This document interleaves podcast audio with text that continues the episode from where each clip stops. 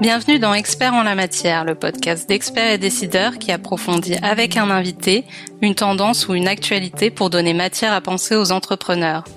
Spécialistes, chefs d'entreprise, visionnaires, dans cet entretien, ils partagent avec nous leur expérience, leur analyse et n'hésitent pas à porter un regard critique sur le monde qui les entoure. Experts en la matière.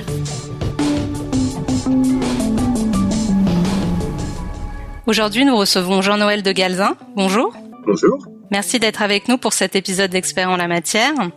Vous êtes le PDG de Wolix, une société cotée spécialisée dans la sécurisation des accès informatiques. Et vous êtes également le président d'Exatrust, un groupement d'entreprises françaises du cloud et de la cybersécurité. Euh, alors, pour commencer, je voudrais vous faire réagir sur un, un récent euh, sondage IFOP qui est paru. Alors, 95% des chefs d'entreprise de TPE-PME ont l'impression de bien connaître ce qu'est la cybersécurité, mais seulement 25% d'entre eux estiment que leur entreprise a un risque élevé d'être touchée. Qu'est-ce que vous pensez de ces chiffres?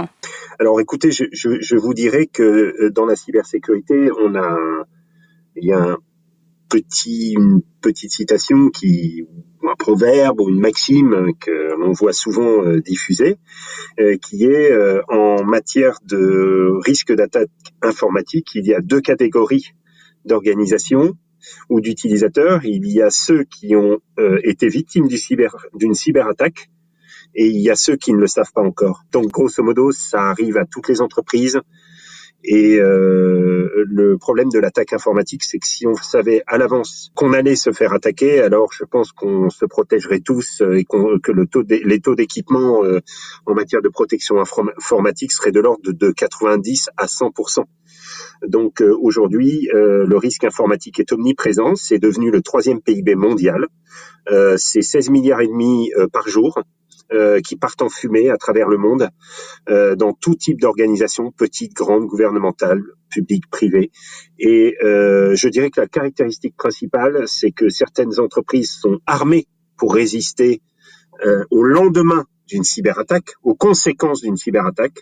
Un certain nombre d'organisations euh, risquent leur vie, et particulièrement les petites organisations, les petites entreprises, les très petites entreprises risquent leur vie à cause d'une cyberattaque, les conséquences d'une cyberattaque. Donc il faut se protéger au maximum contre les risques de cyberattaque tant qu'il est encore temps de le faire. On a tendance à penser que ce sont plutôt les, les grandes entreprises qui, qui intéressent les cybercriminels, euh, mais c'est pas forcément le cas. Alors, ça n'est pas forcément le cas. Euh, disons qu'il faut distinguer, on va dire, je vais distinguer deux grands types d'attaques informatiques. Il y a les attaques qu'on appelle les attaques ciblées. Les attaques ciblées, ce sont des attaques qui sont professionnalisées, criminelles, et qui vont viser effectivement de manière ciblée telle ou telle organisation pour des raisons criminelles. Donc ça peut être de l'espionnage, de l'intelligence économique, ça peut consister à essayer de voler des données très précises, par exemple pour remporter un appel d'offres dans l'aéronautique, dans l'industrie ou, ou euh, face euh, à une dans une d'une grande entreprise internationale vis-à-vis d'une autre. Ça peut être des attaques aussi euh, géopolitiques, à viser géopolitique pour déstabiliser un pays, déstabiliser une élection. Donc il y a des exemples d'attaques ciblées. Et ce que l'on dit très souvent, c'est que dans ce type d'attaque, on, a, on, vise plutôt les organisations gouvernementales, les grandes organisations ou les organisations qui, qui gèrent des données hypersensibles. Ça peut être des cabinets d'avocats, des notaires, des, euh, des, des, des, organisations qui travaillent sur des sujets très sensibles pour des grandes organisations dans certains domaines. Et à ce moment-là, ce qu'on dit aussi, c'est que les entreprises mettent en moyenne aujourd'hui 230 jours pour découvrir qu'il existe une attaque permanente et ciblé dans leur réseau qui les met à risque. Donc ça, c'est première catégorie d'attaque. Mais ça n'est pas la majorité des attaques. La majorité des attaques informatiques, ce sont des attaques qui sont quasiment automatisées contre des organisations euh, de petite ou de moyenne taille qui vont être entièrement automatisées et robotisées grâce à l'usage de malware, de ransomware, et qui vont euh, fonctionner sur un principe d'arrosage massif où euh, un, un, un, attaquant, un cyberattaquant ou une, une officine euh, qui cyberattaque, ou alors tout simplement, on va dire des hackers qui peuvent être des, des amateurs avertis vont aller récupérer des outils qui vont leur permettre d'arroser massivement le, un certain nombre d'organisations en même temps. Et on va dire que quand ils arrosent massivement, tout ce qui est ouvert ou tout ce qui est mal protégé va se faire euh, pirater. Et donc, euh, c'est là où si vous n'êtes pas protégé et que vous faites partie de toutes les organisations ciblées, eh bien, vous serez victime d'un ransomware, d'un malware, et à ce moment-là, vous risquez de vous retrouver en panne, tout simplement. Quelle est la différence que vous faites entre euh, ransomware et malware? Le malware, c'est un virus en fait hein, euh, qui se propage euh, très rapidement. Le ransomware, il crypte donc un, un virus qui va affecter indifféremment n'importe quel type de réseau et qui provoque, qui peut provoquer un, un, arrêt, tout simplement, hein, de, de ben, de fonctionnement. Et un, ransomware, euh, lui, il va crypter euh, le, disque dur euh, de la machine qui est infectée et il va réclamer une rançon. Et cette rançon euh, étant réclamée souvent sous forme de Bitcoin qu'il faut payer à une organisation euh, sur Internet dont on ne qu'on ne connaît pas. Et par conséquent, le, ransomware euh, pose la question de savoir s'il faut payer ou non les rançons, ce qui est déconseillé par tous les experts euh, en sécurité informatique, euh, puisque bien souvent ils ne permettent pas, ils alimentent un crime organisé et ils ne permettent pas en réalité de récupérer les données qui ont été cryptées. Si on est confronté à, cette situation, quelle est la, la, bonne attitude du coup? En fait, la bonne attitude, et c'est là où je reviens au rôle de la cybersécurité, le rôle de la cybersécurité, c'est quand même de vacciner. Donc, ou d'apporter des remèdes et pas seulement d'apporter des pansements une fois que une attaque a eu lieu. Donc je dirais que le, la meilleure solution c'est euh, de d'abord de suivre des règles d'hygiène en matière de sécurité informatique. Elles sont accessibles à tous, elles sont disponibles sur le site de euh, de, l'Agence nationale de la sécurité des systèmes d'information l'ANSI. Euh, c'est ce qu'on appelle les règles d'hygiène. Il y en a une dizaine. C'est très très des règles de base hein, sur la gestion des la façon dont vous allez euh, mettre en place vos mots de passe, le fait de créer des sauvegardes de toutes vos données, de tous vos systèmes, vos applications, pour pouvoir repartir le lendemain si vous avez perdu vos données, vous avez été attaqué. Le fait de mettre en place des plans de, un plan de continuité, de pouvoir gérer une crise, d'avoir un budget, etc., Enfin, des choses basiques que on doit tous faire, qui sont les gestes qu'on doit tous savoir faire. Euh, donc, euh, je pense que c'est le, c'est le, la, la, première chose qu'il faut faire en réalité. C'est qu'aujourd'hui, on ne peut pas euh, développer une activité ou une organisation ou une entreprise sans investir dans de la sécurité informatique. Après, quand on est confronté à un ransomware ou un malware, eh ben, écoutez, il existe un site gouvernemental qui s'appelle cybermalveillance euh, qui va permettre de signaler un incident, de se, de trouver un euh, partenaires pour l'aider à gérer la crise. Euh, vous pouvez aussi travailler avec des partenaires, des partenaires euh, qui sont des entreprises euh, de proximité, des sociétés de services ou des éditeurs de logiciels qui vont vous apporter des solutions prêtes à l'emploi. et je recommande aussi, c'est ce que nous nous essayons de faire par exemple chez Exatrust, c'est de réunir un certain nombre d'offreurs qui ont des solutions qui vont permettre de vous protéger en amont de gérer les risques, de vous alerter en cas d'attaque et de faire en sorte que euh, si vous êtes attaqué, vous sachiez vous remettre en selle, remettre les choses en place très rapidement. Donc euh, en matière de sécurité informatique, il n'y a pas de secret, il faut euh, se protéger. Si je comprends bien ce que vous dites, en fait, il y a quand même la, la base, c'est quand même de faire de la prévention. Oui, c'est absolument, c'est absolument essentiel. Et, et sachez pour, informa pour information, hein, on, va dire ah oui mais c'est compliqué la sécurité, on va dire c'est très cher. Non, c'est ni compliqué ni cher. Euh, donc il existe toutes les organisations de proximité qui vont permettre de mettre en place les solutions pour parer aux cyberattaques, pour résister aux cyberattaques. Ça existe, les solutions existent. Nous avons dans, dans Exatrust, par exemple, nous sommes 70 partenaires qui pouvons intervenir à tous les niveaux, mettre en place des solutions, les déployer, former, sensibiliser les utilisateurs, restaurer en cas de sauvegarde, en mode SaaS ou en installant les choses chez vous. Donc, il existe toutes les solutions pour se protéger.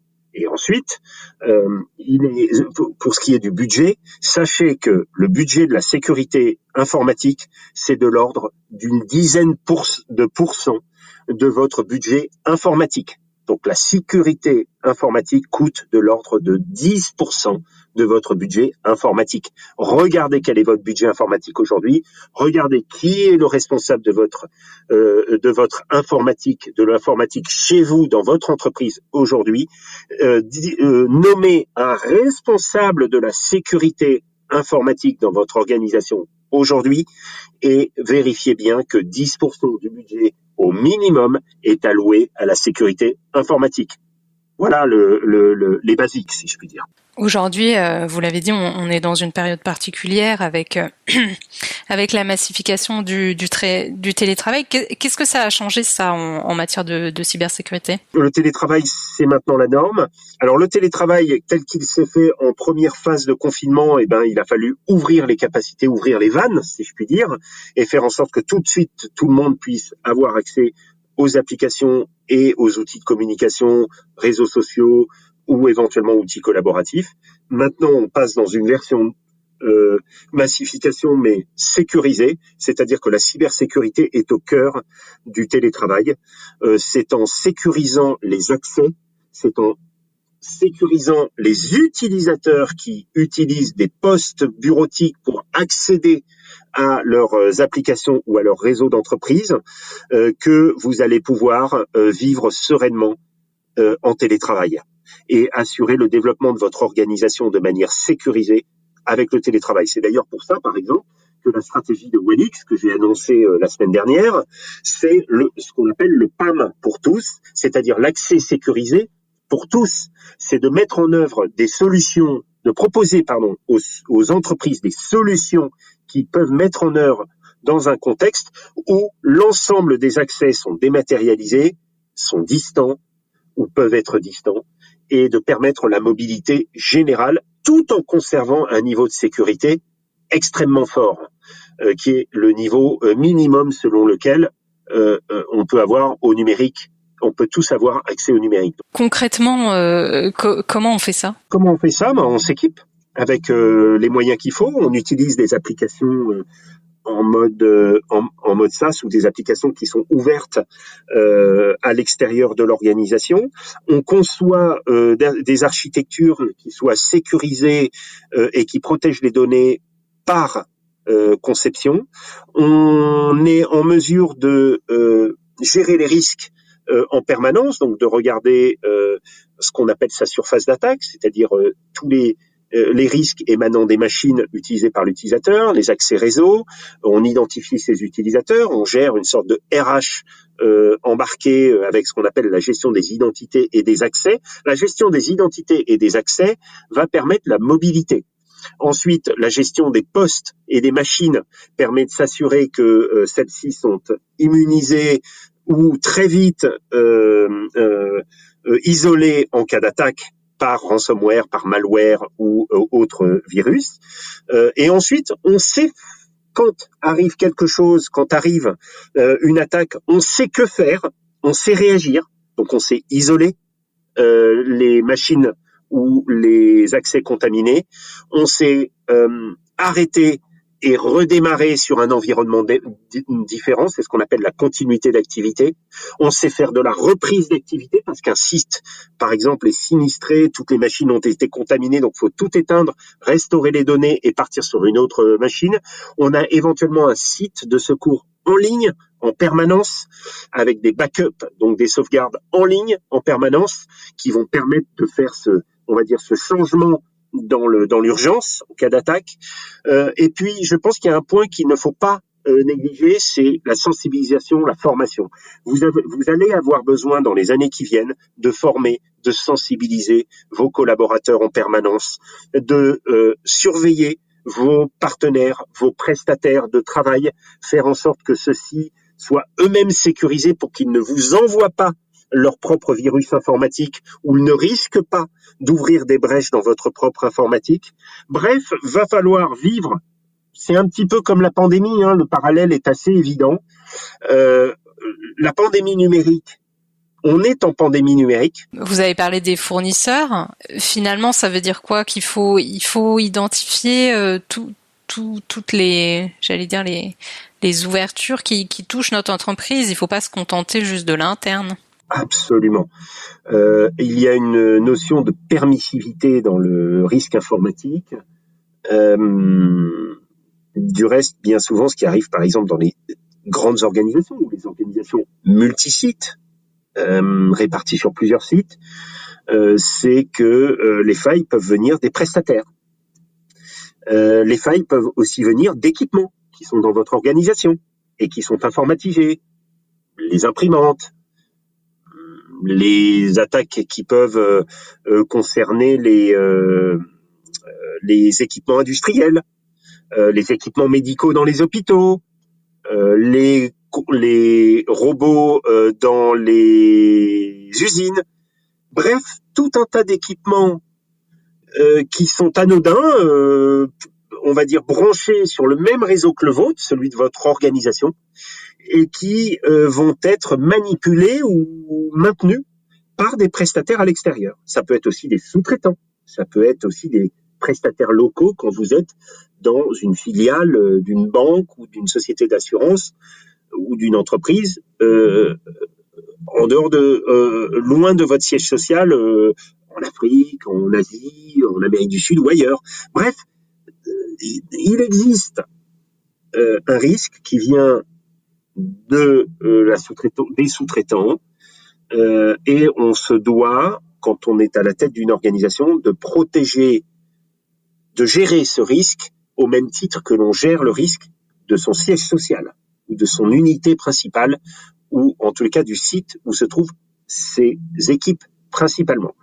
Donc euh, ça peut se faire euh, en travaillant avec une gestion du risque, on va dire, euh, globale, dans laquelle on va analyser également le risque du côté de ses sous-traitants. Et du reste, on peut imaginer, donc ça, ça existe entre une entreprise et ses sous-traitants, mais de manière générale, on comprend bien que ça sous-tend l'ensemble des sous-traitants, des sous-traitants, etc., etc. Donc c'est cette notion de gestion du risque, elle va, elle va concerner beaucoup de petites et moyennes organisations qui sont elles-mêmes sous-traitantes d'organisations plus importantes. Donc, ce risque général à l'avenir, il sera couvert par ce qu'on appelle l'assurance informatique, l'assurance cyber, pardon. C'est-à-dire que l'assurance cyber aura pour rôle de permettre de déterminer des niveaux de sécurité euh, permettant à des organisations de montrer patte blanche, si je puis dire, et de montrer qu'elles ont euh, qu'elles gèrent le risque, leur permettant de travailler avec leurs euh, clients.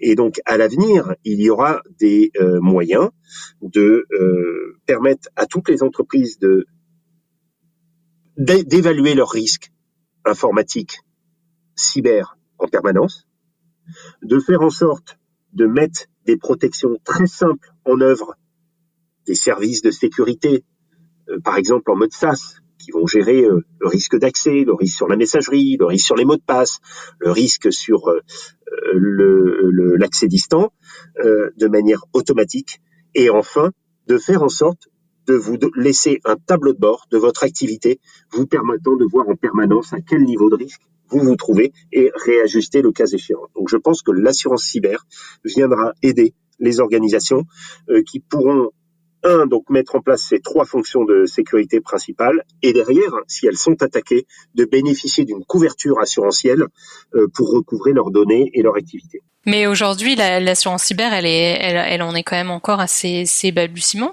Oui, elle est encore à ses balbutiements, du moins en Europe et en France. Elle est plus répandue aux États-Unis, en Angleterre, par exemple.